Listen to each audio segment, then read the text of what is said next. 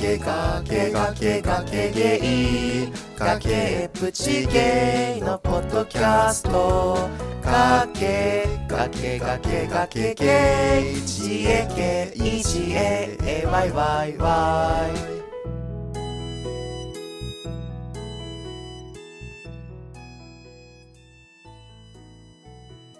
崖の上からこんにちは崖の上のゲイのリラコです崖の上のゲイのズンタです。この番組は崖っぷちゲイのリラコとズンタが皆さんからのお便りやいろいろなテーマについて好き勝手におしゃべりする番組ですスタジオジブリとは何も関係ありませんのでご了承ください。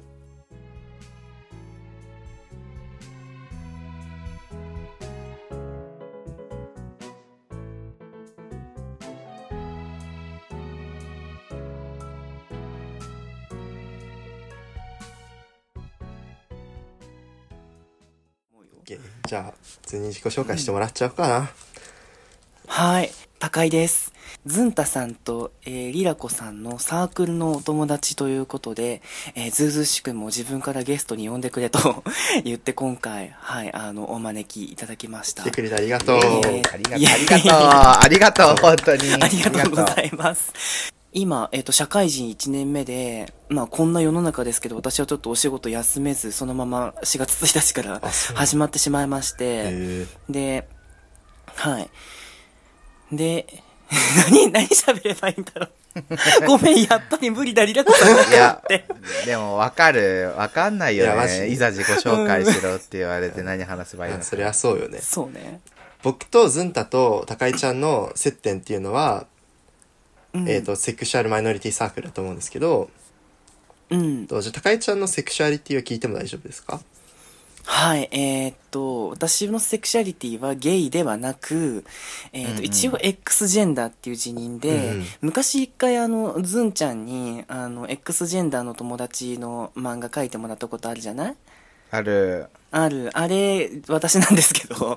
はい。そうって言っちゃっても大丈夫だったのかどうかわかんない大丈け夫ど大丈夫なんか前その 自分が自分のセクシャリティに悩んでる時に「僕の話」っていうあの自分の漫画を書いた時にその X ジェンダーの友達がいてそれでそれ自分のセクシャリティに関するこう考えとかが結構大きく変わったって話を書いたんだけどその時にその話を聞かせてくれたのが高井ちゃんだったんだよね。はい、私でございます。んそう懐かしい、結構前ね、だもんね懐かしいよね。いや、あの時の私の絵、すごいなんか美化されちゃっててさ、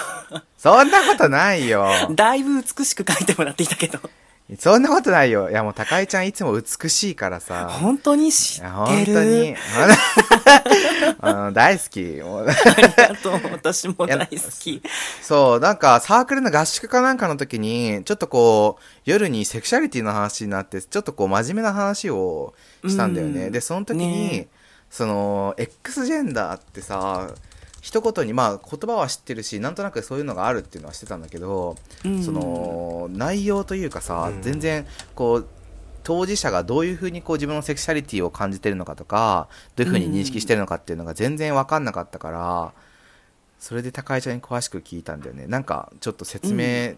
できるところしてくれたら嬉しいかも、えっと、まあ、X ジェンダーって一括りに言ってもすごいたくさんいるので、あの、うん一概にこうっていうのはなかなか難しいんだけど、一応私の辞任としては、えっと、なんていうのかな、男性でも女性でもない、どっちかに片方にガチッとはめるのが嫌っうんうんうんうんうんていうのが私の一番、なんかアイデンティティとして強い部分かな。うん、なんで結構日によってもそれは変わる揺れ動くことが多くってなんか男性寄りな日もあれば女性寄りな日もあるし、真ん中っていう日もあればもうよくわかんないっていう日もあるんでうん結構そこはフラフラとあのずーっとしてるんだけれどもなんかもうそのフラフラしちゃうのがある意味自分のなんていうの本性なのかなって感じはするかなな。るほどね、うんうんうんえなんか X ジェンダーの人の中にはさあのうーん、なんだジェンどっちにも属さないっていう気分の人とか気分っていうか感情の人とかうん、あとなんだろうな、第三の男子でも女性でもない別の性別っていうふうに思う人もいるけど、高井ちゃんの場合はいろんな場合になるってことなのかなうんなんかひそこもやっぱり言葉で説明するのが難しいんだけど、うんなんか、うん多分一言で言うなら不定性だと思うんだけど、うんうんでもなんて言うんだろうねその第三の性でもありたいと思うし、うんなんかどっちでもないとも思いたいし、うんどっちでもあるとも思いたいしなんか本当になんていうんだろうね言語化するのがすごい難しい感じかな私の場合は。だからもう答えを出すことをやめた、うんうん、これ以上探してもなんか別によくわかんないし、わかんないところで別に差し支えないからいいかなと思っうんて、そんな感じかな。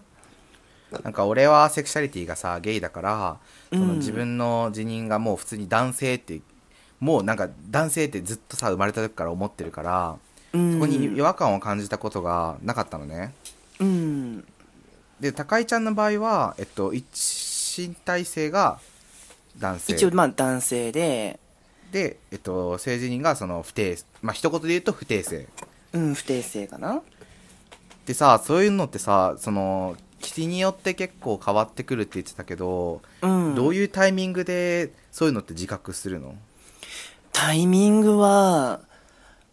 どうだろうね。朝起きて、うんまあ意識、意識して考えてみないとよくわかんない部分ではあるんだけど、うんなんかその日のなんか自分の声のトーンもあるし、うんなあーんか人と、なるほどね人と会って、なんか自分が今どういう気持ちでいるかっていうのを確かめるのが一番手っ取り早いかな。うん、ああじゃあ他の環境に対する自分の感情とかで、うん。自分のその今日はどういう人員で自分がいるのかなっていうのが自覚できるってことかそうかな。ああなるほどね人との関わりがある方が分かりやすい。うんうんうんうん。え確認なんだけどえっと、うん好きになる性は、もうそれがいよいよ分かんなくなってきちゃって、うんあそうなんやそう、なんかポリセクとか言ってたけど、まあ、ポリセクなんだろうけど、え、もしかしてパンセクかなと思う時もあるし、基本的にすなんだ好きっていうのもちょっとよくわかんないんだけどまあ、うんその性思考が向くのは一番多いのは男性うん一番多いの男性だけど割と結構今までの人生振り返ってみると女性を好きになった経験も何回かあるしうんなんかなんて言うんだろう今でもんいろんな人との関わりを通してて男性以外の人にもちょっと魅力を感じることはなきにしもあらずだから、へえだけど、もうわかんない。し、一番しっくりくるのがよくわかんない何か。なるほどねうんそなんか自分がそうこれをこの話を高井ちゃんにいつだっけ大学2年生か3年2年生か2年そんぐ生らのいだと時思うに、うんそう高井ちゃんがサークル入ってきてすぐらへんに聞いてそれをう。うん。でそれで本当になんかまずその自分が自分の性自認と身体性にその違和感を感じたことがなかったからその違和感を感じたタイミングっていうのは高井ちゃんに例えばそのトイレに行く時に日によってその自分の自分がその身体性が男性だから男性トイレに行く時にこうちょっと違和感を感じる時と感じない時があるとか聞いたりとか。うん。あとそ、の自分の性自認が定まらなくてそれを個性で認めてるところがなんか大学2年生の時にはマジで衝撃的すぎ てなんか結構そのなんかゲイホモフォビアもなんかしっかりしてないちょっと自分がなんていうのその社会の方にはまってないところがすごいモヤモヤしてたところだったからうん。その不定性とかってさなんならもっとこう社会男女っていう二元論にまずハマってなくてうん。でそれでなんか俺よりもその全然こうハマってない感なんかそのセクシャリティなのにそれを個性って認めてるのが普通にすげえって思って、うん。超衝撃的だったんだよね なんかいやマジすごって思った高井ちゃんやばって思って そうそれで結構セクシャリティ自分も認めていく流れにつながったんだよねだからやだー、嬉しそうい。すい。ごい勉強になったというかあざまる。そうそうなんならリラコさんよりも付き合い長いもんねまあ、なんだかんだ言ってそうだよね。ずんちゃんの方が長いよね。うん。だっ。てリラコさんはえっとサークルほら冬から入ってきたから、うん。そうで高井ちゃんは普通に春から入ってきたからうん高井ちゃんの方が長いんだよね、そうだね、割と。そうで高井ちゃんの X ジェンダーのはその話に衝撃を受けたんですうんそう、まあ、僕もあの新入生で最初冬に入った時にまだ全然勉強不足だったからなんだろう、うんまあ基本男性見たら男性っていうかなんか見た目男なのかなって思ったらもうみんなゲイなのかなってめっちゃ思ってたわけ、うん、いやわいかるそうもうやでもなんか佐藤最初の私もそうだったよあそうなんだあ、うん、そうな割のと、うん。あ、てか、私、本当に X って信用したのが大学入ってからだったから、で、しかもうんうんサークル入って、いろんなこと勉強して、情報を得てから X って辞任をし始めたしあ、そっかそっかそれまではぶっちゃけ、いや男でも女でもないとか、何こいつ頭おかしいのって思ってた部分あったから、あそうなんだそう おうおうおうそう今だから言えるけどね。 今だから言えるんだけど。 ままあそう。だけど、なんか、概念を知った後に、ふ自分の生活を振り返って、あ、やっぱそうなのかなって思った部分もあったし、だし、割とそう、私もサークル入った時に、ああ、みんなホモなんだ、みたいな風に思ってたから。うん なるほどうんねだから、その気持ちはわからんでもない。多いからねやっぱり、ねそのセクシャルマイノリティの中で圧倒的なマジョリティというかかなり群がってるよそうね。ねうん群がってうる、ん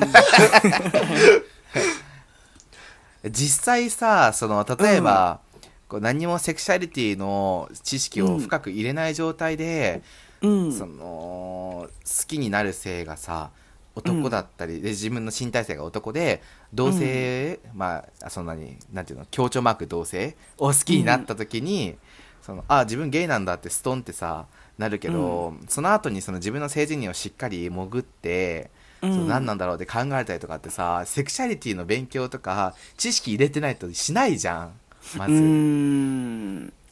そうなんか俺それもあってちょっとゲイが多いのかなとも思ったりもしたけどあうーん、多分それはあると思うし、ゲイ自認の人でも、なんか細かく、なんか自分を分析してみると、実はゲイじゃなかったっていう人は割と多いんじゃないかなと思うようね。んうん。なんか友達でゲイだと思ってたけどいろいろセクシャリティ知ってくうちに自分のセクシャリティがゲイじゃなくてその他の名前だったって気づいて、うんでそれでなんかそちょっとなんか安心したみたいなことを言ってる友達がいたのねそのカテゴリーの中に入って、でその自分を分析した結果がしっかり名前としてあってそれが安心したっていう人もいたんだけど、うん。高井ちゃんの場合はどっちだった最初は、でもやっぱり戸惑ったかな。あそうなんだし、うん、私、性自認として絶対女性ではないとは思ってるのね。今でもそうだけど、うんうんう、うんん少なくとも私は女性ではないっていう字、確固たる、あの、確信があった時に、なんか、で、最初、まあ、ゲイもしくはバイ男性だと思ってて、そっちになんかもう、同性愛と性別違和ってやっぱりなんか似てるようで実は全然相入れぬ、ちょっと境界線みたいなのはあって、うんじゃあそのなんて言うんだろう今まで同性愛だと思ってたけどそっちのじゃあトランスのなんていうの世界に片足突っ込むっていうのが結構私にとっては大きい壁だったあー逆にそうなんて言うんだろう結構その覚えたての頃はもっとトランスジェンダーとか、まあ、X ジェンダーの人ってすごいデリケートなイメージがあったから私なんかが逆にそんな世界に行っちゃっていいんだろうかみたいなそういうちょっとなんか不安みたいなのはあった。うんうんうんあかなそうなんだうーん。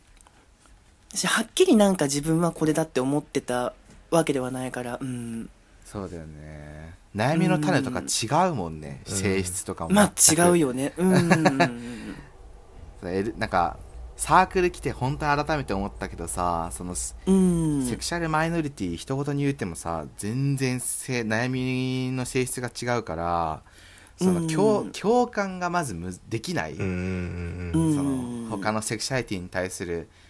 悩みの共感ができない理解ができるけどその心の底からの理解、本当の理解もできないし共感もできないからうん。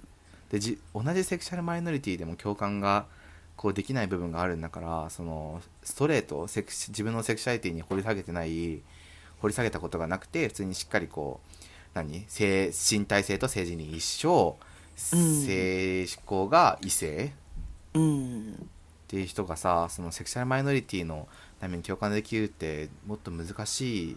だなってサークル来て思ったし高井ちゃんの話聞いててもすごい思ったうん。このポッドキャストを聞いてくださってどうもありがとうございました感想などを送っていただける方は、お便りフォーム、番組メールアドレス、ツイッターのハッシュタグの3つのどれかからお願いします。詳細はエピソードメモ参照です。また、崖の上のゲイではコーナーお便りを募集しています。感想メッセージは崖の宅急便二人に相談したいお悩みがあるあなたはお悩みポロポロ。二人に議論してほしいネタがあるあなたは、平成崖合戦ボコボコまでお願いします。番組ツイッターアカウントでは番組情報等をつぶやいているのでぜひフォローお願いしますアット崖ゲイです。感想お便りお待ちしています。